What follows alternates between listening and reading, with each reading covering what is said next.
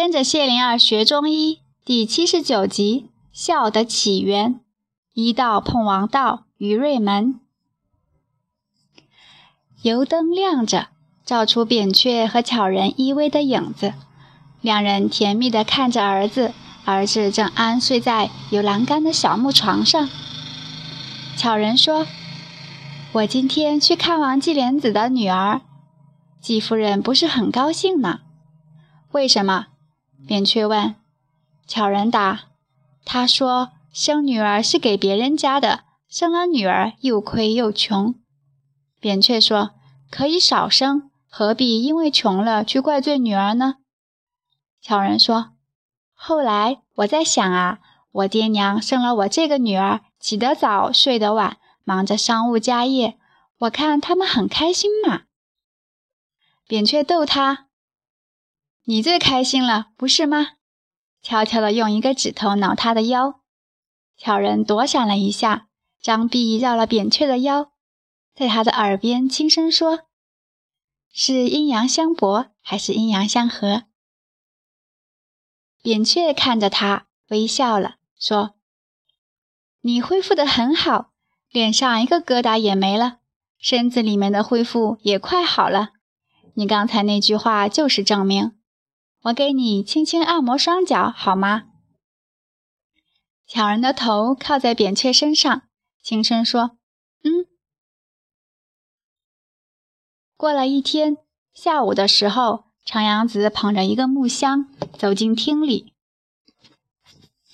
公孙子对扁鹊和季莲子说：“箱子很沉呐。”两人听了一笑。程阳子放下箱子。从里面拿出五个布袋，又拿出四个大布袋，整齐地放在桌上。公孙子说：“有钱了，今天去看我老爹。”季莲子说：“有钱就想到老爹，孝子啊。”公孙子说：“送点钱去，应该的。”程阳子问扁鹊：“两次出诊，金币没收到吧？”扁鹊赶紧从腰中的锦囊里拿出两个金币。交给程阳子，程阳子接了金币，看着扁鹊问：“这是你自己的金币吧？”扁鹊答：“是。”你先拿了。那个儿子请我们治他老爹的偏瘫，也是一片孝心啊。这个孝啊，就像牺牲。公孙子牺牲金钱去孝敬老爹，那个儿子牺牲名誉去孝敬老爹。很多人牺牲时间、体力、脑力去孝敬爹娘。还有人牺牲婚姻、前程和幸福去孝敬爹娘。哦，说多了吧？该谁出题了？他从右到左看去，见面前三个人都睁大眼睛看他呢。高论呐，我怎么从来没想到呢？公孙子叹道。季莲子接口说：“你不用想，你诚心的做了。”公孙子说。我出题目，这个笑从哪儿来的？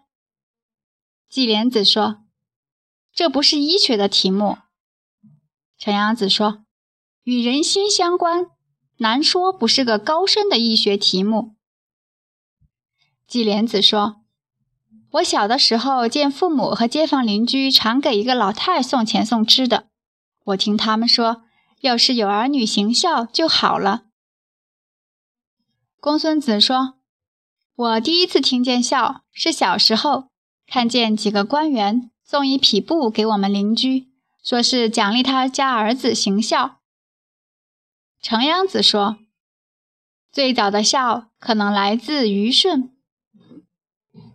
舜二十岁时，孝的名声很大，传到唐尧的耳中。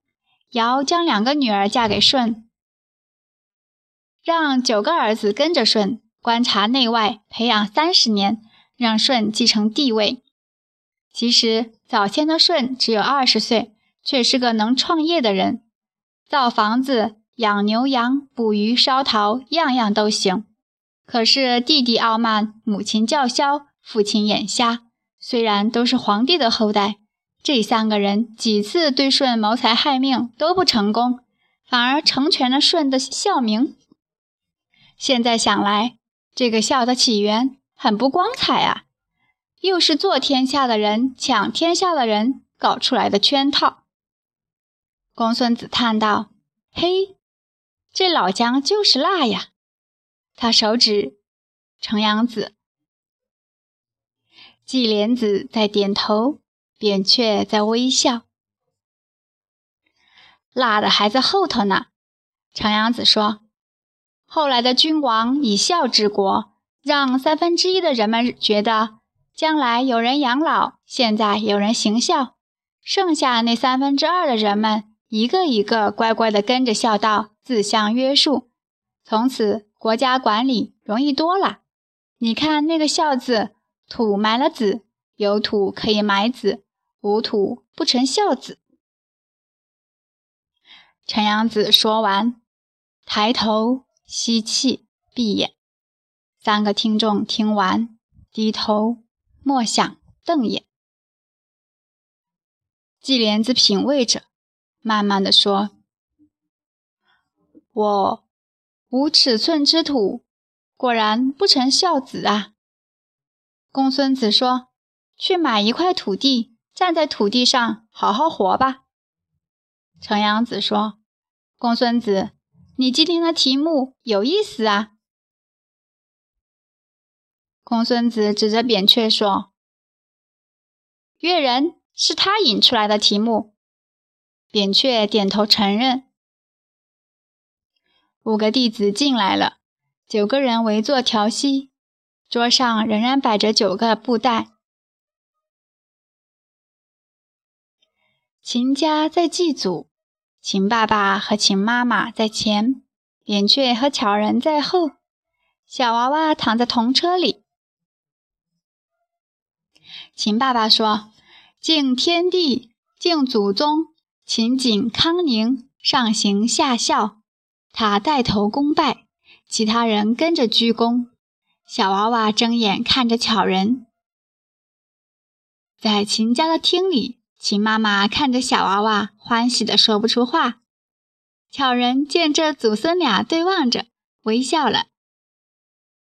秦妈妈终于轻轻地说：“像你呀，巧人，皮肤多好啊。”巧人脸上笑开了花，说：“妈，现在我才知道，有了孩子，每天都有开心的事。”秦妈妈同意的说：“你说的对。”这个宝小宝宝就是让人看了心里想疼爱他，你能为他做任何事，其他的事可以忘了。